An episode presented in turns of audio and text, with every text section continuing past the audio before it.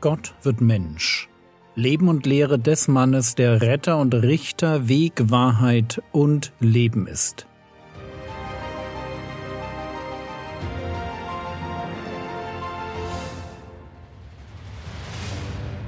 Episode 253 Johannes der Täufer im Gefängnis Teil 1 In der letzten Episode drehte sich alles um eine Auferweckung.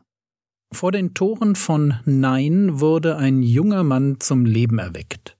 Und dann lesen wir Lukas Kapitel 7, die Verse 16 und 17. Alle aber ergriff Furcht. Und sie verherrlichten Gott und sprachen, ein großer Prophet ist unter uns erweckt worden. Und Gott hat sein Volk besucht.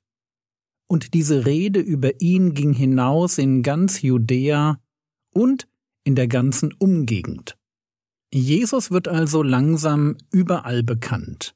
Das Mindeste, was man über ihn dachte, war, ein großer Prophet ist unter uns erweckt worden. Was hätte man auch sonst denken sollen von jemandem, der einen Toten zum Leben erweckt? Erst war Johannes der Täufer erschienen, ein gutes Zeichen, und jetzt dieser Jesus aus Nazareth einer, der Kranke heilen und Tote auferwecken konnte. Ja, Gott war am Wirken. Und doch war dieser Messias merkwürdig. Er heilt hier mal einen Knecht, dort wird ein toter junger Mann vor den Toren von Nein lebendig. Alles großartig, keine Frage. Aber sollte man von dem Messias nicht irgendwie mehr erwarten? Fehlt da nicht eine politische oder eine nationale Komponente?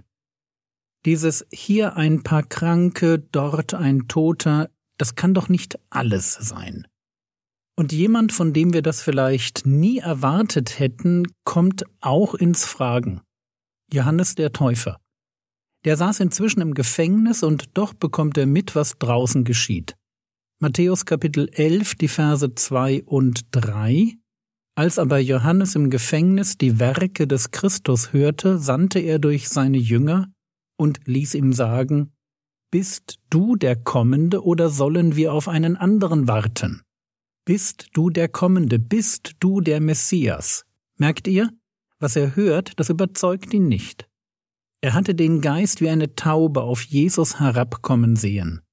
Johannes wusste, dass Jesus aus dem Himmel gekommen war, gekommen, um mit Heiligem Geist zu taufen und Zeugnis von der Wahrheit abzulegen. Aber jetzt, einige Monate später und im Gefängnis, kommt Johannes der Täufer ins Zweifeln. Bist du der Kommende oder sollen wir auf einen anderen warten? Das sollen seine Jünger Jesus fragen. Und sie sollen ihn fragen, nachdem er davon gehört hatte, was Jesus tat. Und deshalb ist klar, dass er irgendwie nicht zufrieden, nicht überzeugt ist. Die Werke von Jesus waren nicht die, die er vom Messias erwartet hatte. Johannes hätte wohl, wie viele andere, kein Problem damit gehabt, in Jesus einen großen Propheten zu sehen. Aber wie kann er der Messias sein? Lukas Kapitel 7, die Verse 20 bis 22. Als aber die Männer zu ihm gekommen waren, sprachen sie, Johannes der Täufer hat uns zu dir gesandt und lässt dir sagen, bist du der Kommende oder sollen wir auf einen anderen warten? In jener Stunde aber heilte er viele von Krankheiten und Plagen und bösen Geistern, und vielen Blinden schenkte er das Augenlicht.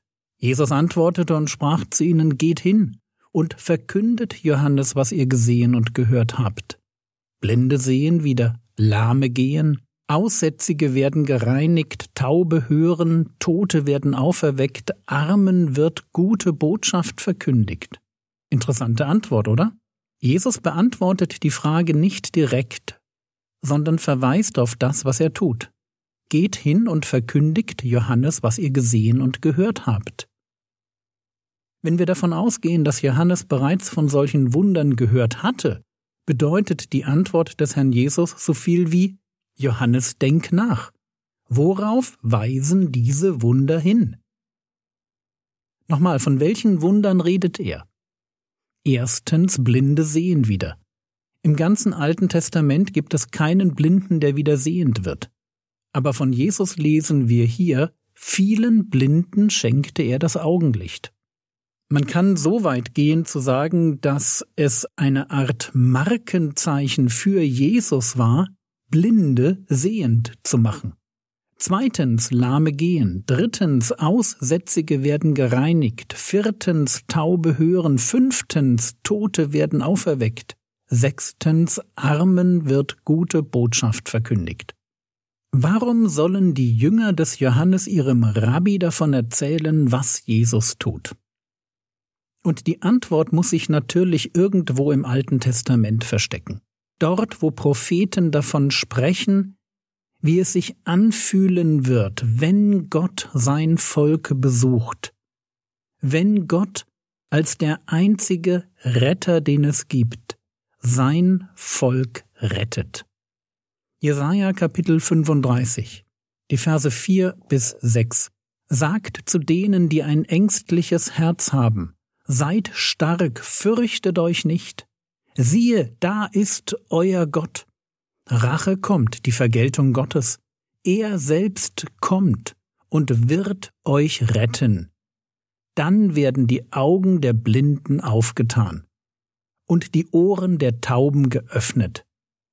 Dann wird der Lahme springen wie ein Hirsch, und jauchzen wird die Zunge des Stummen denn in der Wüste bricht Wasser hervor und Bäche in der Steppe. Aber wo liegt dann das Problem von Johannes?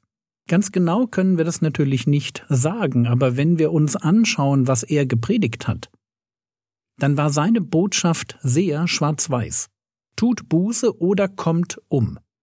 Entscheidet euch für die Taufe mit dem Heiligen Geist oder für die Taufe mit Feuer.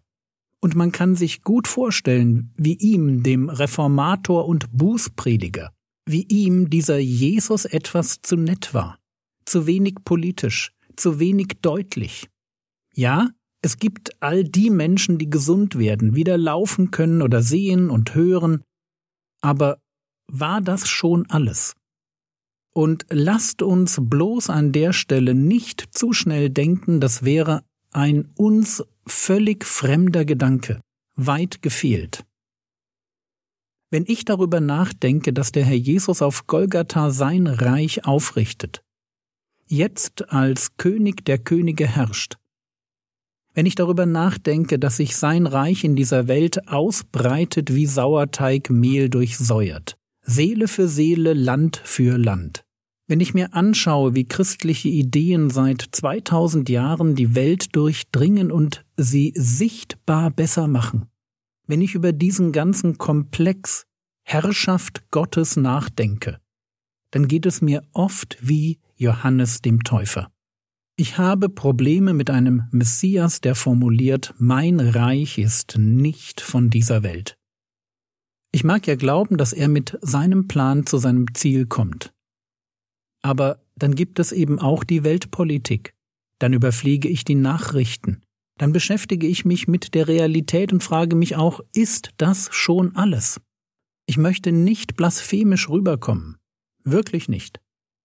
Ich will nur zeigen, dass Johannes mit seiner Enttäuschung über das Vorgehen des Messias uns womöglich öfter aus dem Herzen spricht, als uns das lieb ist. Warum tut Gott nicht mehr? um Kriege zu beenden, die Armut einzudämmen oder gottlose Ideologen und genozidgeile Diktatoren zu entfernen? Ich habe darauf keine wirklich gute Antwort. Außer natürlich die Antwort des Glaubens. Aber dazu dann mehr in der nächsten Episode.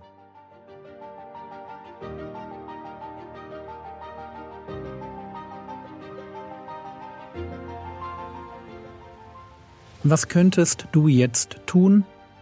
Du könntest dir überlegen, wo du manchmal von Gottes Handeln enttäuscht bist und wie du damit umgehst. Das war's für heute.